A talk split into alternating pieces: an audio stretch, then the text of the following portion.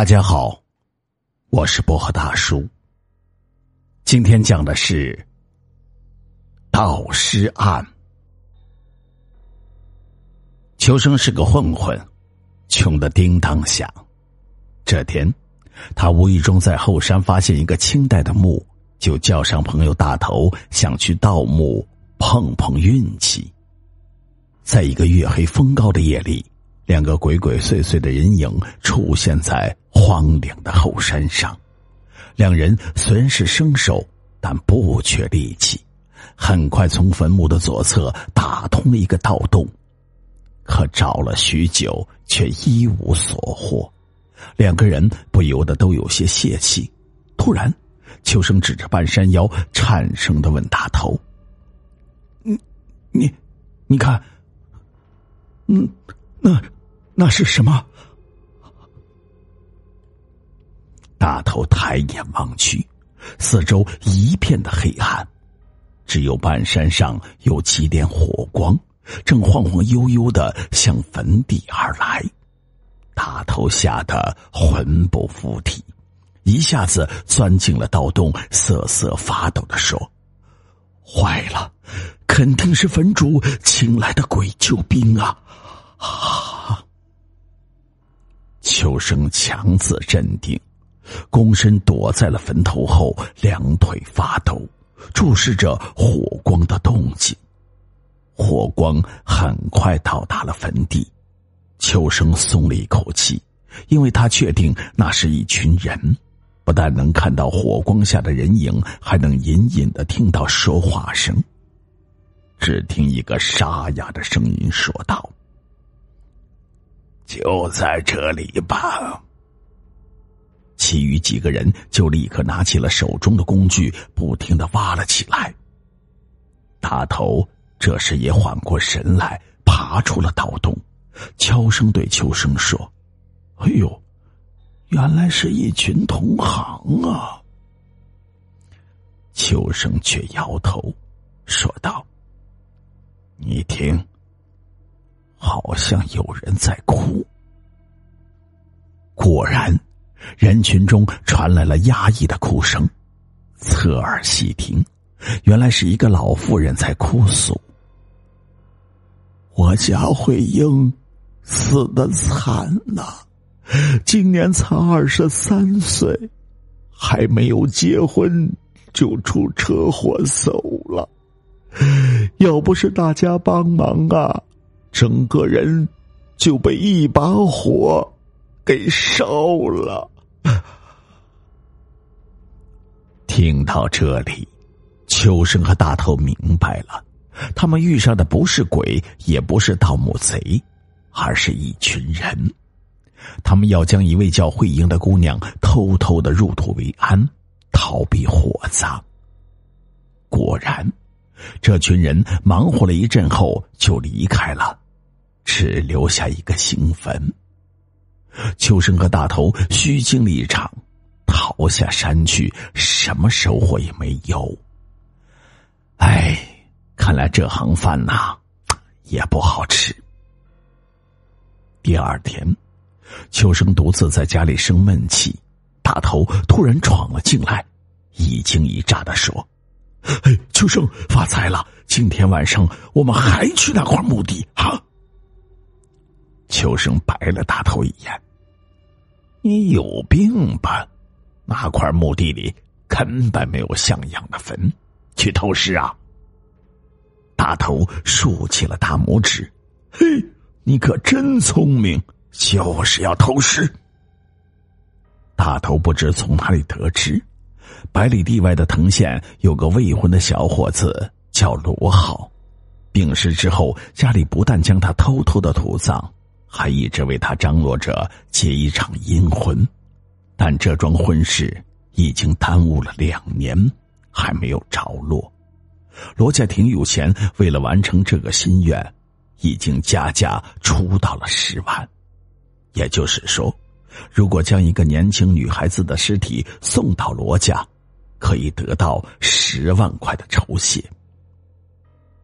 大头笑道：“嘿，我和罗家联系上了，如果我们把那个慧英姑娘的尸体偷过去，哼，比盗墓可划算多了。秋生有些犹豫的说：“新坟不像老坟，没人管。头七那天，坟主家肯定要去祭奠。如果发现尸体被盗，报了案，说不定事情 会闹大的。”大头哈哈一笑，嘿嘿嘿，这点儿我早考虑过了。我们到了尸身后，把坟还原，一时啊，肯定发现不了。再说了，坟主是偷偷土葬，就算发现了，哼，也不敢报警。秋生一听，是这个理儿，谁让自己缺钱呢？干！当天夜里。两个人轻车熟路的来到了坟地，新坟土松，比到老墓可轻松多了。不一会儿，两个人就打开了棺材，慧英姑娘的尸体静静的躺在里面。大头取出了尸袋铺在了一边，招呼秋生抬尸体。可是两人使出了吃奶的力气，尸体却仍然躺在棺底一动不动。两个人，你看看我，我看看你，又试了几次，还是一样。大头忍不住嘟囔道：“嗯，莫不是慧英姑娘不愿意嫁人？”话一说完，大头不由打了一个寒颤，这不是自己吓自己吗？秋生却觉得大头说的有些道理，皱着眉头说。嗯，这里的姑娘出嫁时，有个风俗叫赖嫁，呃，就是假装舍不得娘家，不愿意去婆家，非得有人帮她脱了鞋，背着出门才行。大头一听，头立马又大了一圈这荒郊野地的，不带这么吓唬人的啊！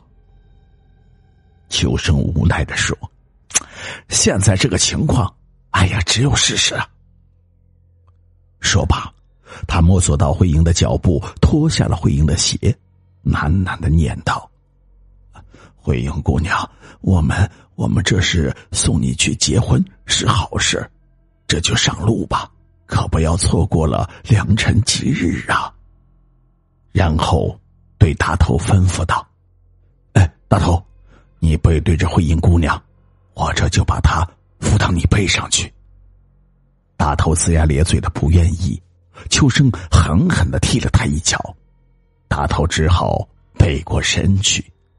秋生硬着头皮去扶慧英的尸体，你还别说，这次慧英的尸体还真的被扶了起来，两人吓得不轻，可看在十万块钱的份上，还是小心的将尸体装入了尸袋。哎呀，慧英姑娘。等我们将你的坟还原了，这就送你去成亲啊！终于忙完了一切，已接到消息的罗家早有准备，按阴婚习俗准备好了隆重的仪式。秋生和大头耐着性子看到了慧英姑娘被送进罗浩的坟墓里，和一具骨骼相拥而眠，才如愿拿到了报酬。喜滋滋的走了。事情转眼过去了半年，和大头当初猜想的一样，一切风平浪静。秋生和大头早已经把这件事情忘到九霄云外。这天，秋生正在家里睡懒觉，几个警察进来，不由分说的将他抓了起来。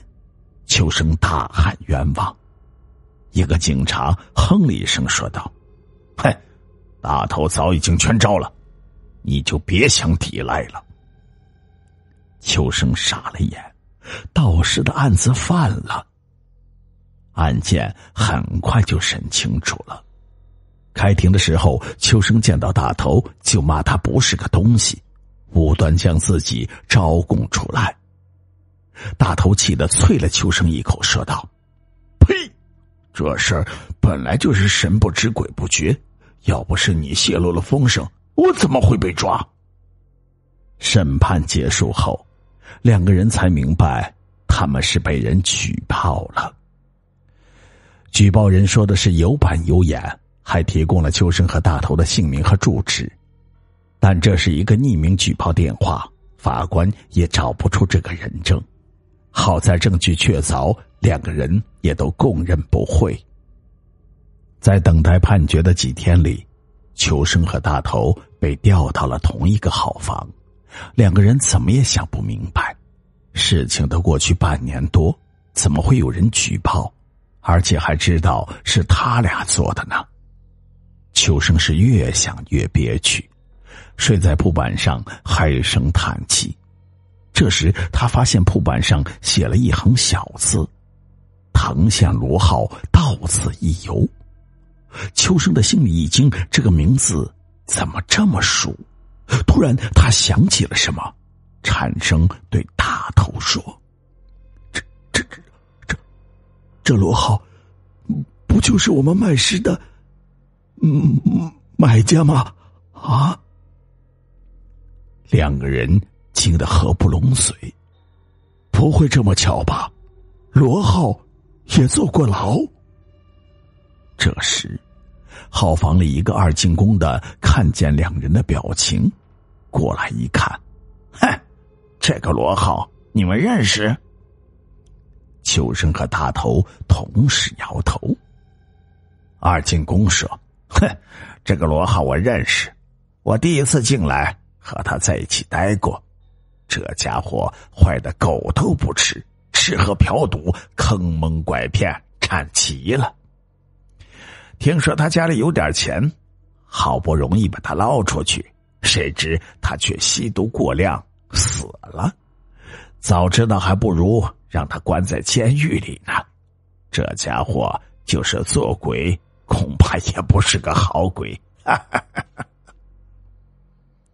秋生和大头，你看看我，我看看你，傻了眼。盗尸案的最后一项程序是让秋生和大头去指认被盗的尸体。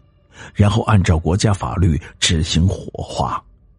秋生和大头耷拉着脑袋，指认了罗浩和慧英的和墓。看着打开的棺木，秋生突然大叫了一声：“我明白了。”大头不明所以的问道：“你你你明白什么了？”秋生清楚的记得。当周慧英结阴婚的时候，是和罗浩面对面以相拥的姿势葬下去的。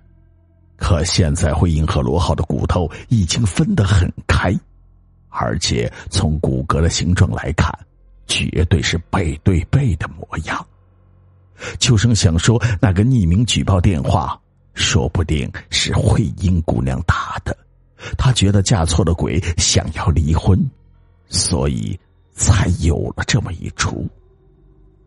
秋生张了张嘴，想说什么，却什么也没有说出来。